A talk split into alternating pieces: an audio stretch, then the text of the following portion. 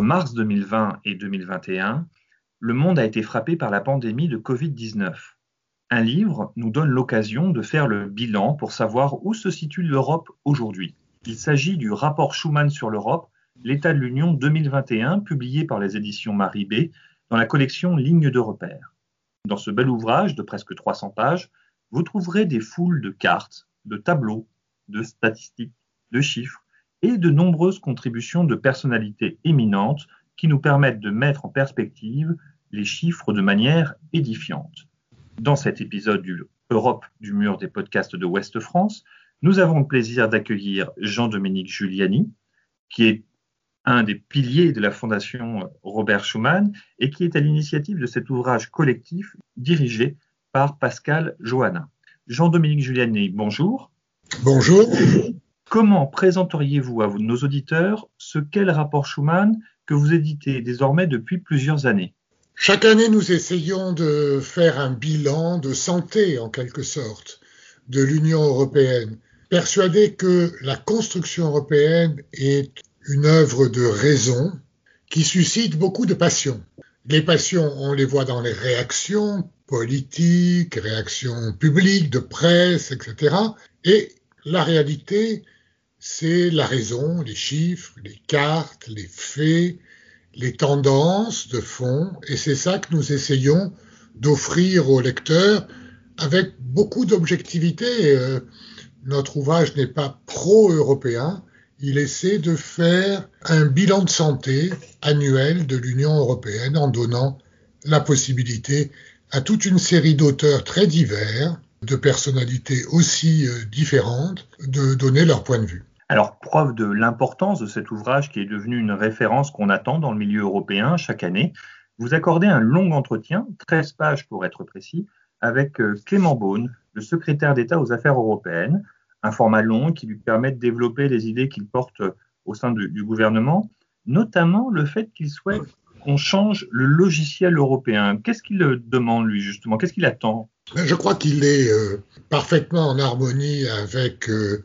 Emmanuel Macron, son président, dont il était le conseiller le plus proche et encore peu, pour avoir une vision très exigeante et très prospective de l'Union européenne. C'est-à-dire une Europe qui décide plus vite, une Europe qui défend davantage ses intérêts sur la scène internationale et une Europe plus intégrée dans des compétences étatiques que les États-nations n'arrivent plus à assumer eux-mêmes en matière de sécurité, de défense, en matière euh, de normes, de commerce, on voit bien, en matière numérique aussi.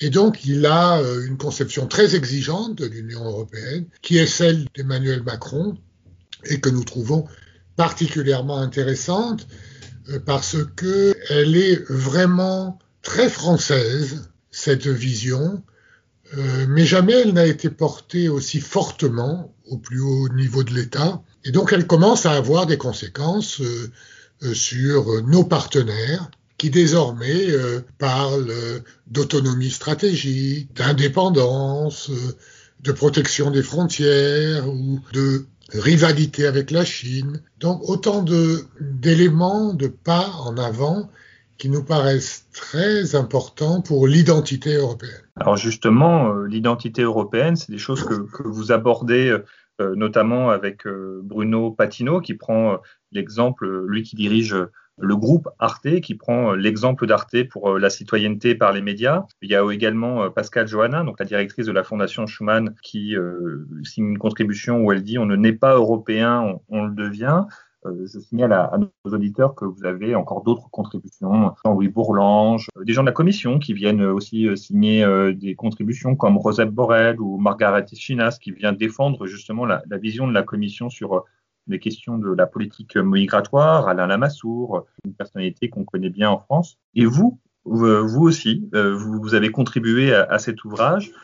Vous avez notamment dans votre contribution, souligner le fait que peut-être aujourd'hui, il y a trop de personnes qui parlent au nom de l'Europe du point de vue extérieur. Il faut sortir un peu des réflexes euh, passés, des schémas qui ont euh, jusqu'ici euh, contribué à façonner l'Europe, mais qui pourraient aujourd'hui constituer des freins. Par exemple, la question que vous mentionnez de la représentation extérieure de l'Union européenne. Les traités ne sont pas clairs, soyons francs. La Commission européenne, le président du Conseil, le président du Parlement européen lui-même se prend à voyager. Tout ça est un peu confus. Lorsqu'il y a un G7 ou un G20, il y a deux ou trois personnes qui représentent l'Union européenne. Il faut avancer euh, par la pratique et le bon sens pour résoudre ce type de questions. La visite de Ursula von der Leyen, présidente de la Commission, et Charles Michel, président du Conseil, en Turquie, a montré combien euh, cette dualité, voire ce trilogue au plus haut niveau, pourrait euh, être dommageable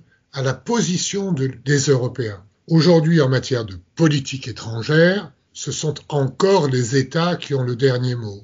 On peut le regretter, mais moi je suis un vrai Schumannien. Je ne regrette pas et je passe pas mon temps à pleurnicher. Je pense qu'il faut avancer. Et pour avancer, il faut impliquer les États dans la politique étrangère de l'Union et petit à petit les impliquer de plus en plus pour qu'il y ait un jour une politique étrangère unie. Et pour cela, c'est plutôt le président du Conseil européen qui est l'un des chefs d'État ou de gouvernement qui est le mieux à même de porter la parole de l'Europe à l'extérieur. C'est le cas, par exemple, pour réagir euh, à cette situation dramatique en Biélorussie pour les défenseurs des libertés et des droits de l'homme. C'est le cas pour s'exprimer pour les grands sujets diplomatiques avec les grands chefs de la planète. Et puis quand on parle commerce ou quand on parle technique, alors là, on peut laisser la Commission s'exprimer puisqu'elle en a les compétences. Mais pour le reste, quand il n'y a pas les compétences, il vaut mieux que ce soit le président du Conseil qui s'exprime. Personne ne conteste à Christine Lagarde l'unicité de représenter euh, la Banque centrale européenne et en réalité l'euro. Eh ben voilà, il faut qu'on fasse la même chose. Cette position, elle n'est pas du tout partagée à Bruxelles où les institutions, je le regrette aussi, sont encore euh, à se disputer des prérogatives ici ou là, à la marge. Il faut laisser tomber tout ça pour privilégier l'intérêt commun des Européens qui est de plus en plus d'exister dans une euh, rivalité entre la Chine et les États-Unis très importante et au milieu d'un océan de pays révisionnistes, la Russie, la Turquie, d'autres encore qui essaient de remettre en cause l'ordre international, voire de temps en temps l'histoire. Eh bien, je pense que nos auditeurs euh, ont, avec cette dernière intervention, euh, compris à quel point euh, cet ouvrage est stimulant. Merci Jean-Dominique Giuliani. J'invite tous nos auditeurs vraiment à découvrir ce rapport Schuman sur l'Europe, l'état de l'Union 2021, publié encore une fois, je le rappelle, aux éditions Marie B dans la collection Ligne de repère. Il vaut 19,90 euros. Il les vaut. Donc, euh, merci beaucoup, monsieur Giuliani. Et puis, euh, bah, écoutez, euh, on, va le lire, on va le dévorer. Comme je vous l'ai dit un peu avant l'émission, le problème avec ce genre d'ouvrage, c'est que quand on se couche le soir, bah, on, on, se dit on va en lire une ou deux contributions, puis finalement on en lit cinq ou six d'un coup, parce qu'on a toujours envie de, d'être encore plus euh, stimulé, comme je le disais. Euh, merci beaucoup, au revoir et à bientôt dans l'émission Europe du mur des podcasts de Ouest France.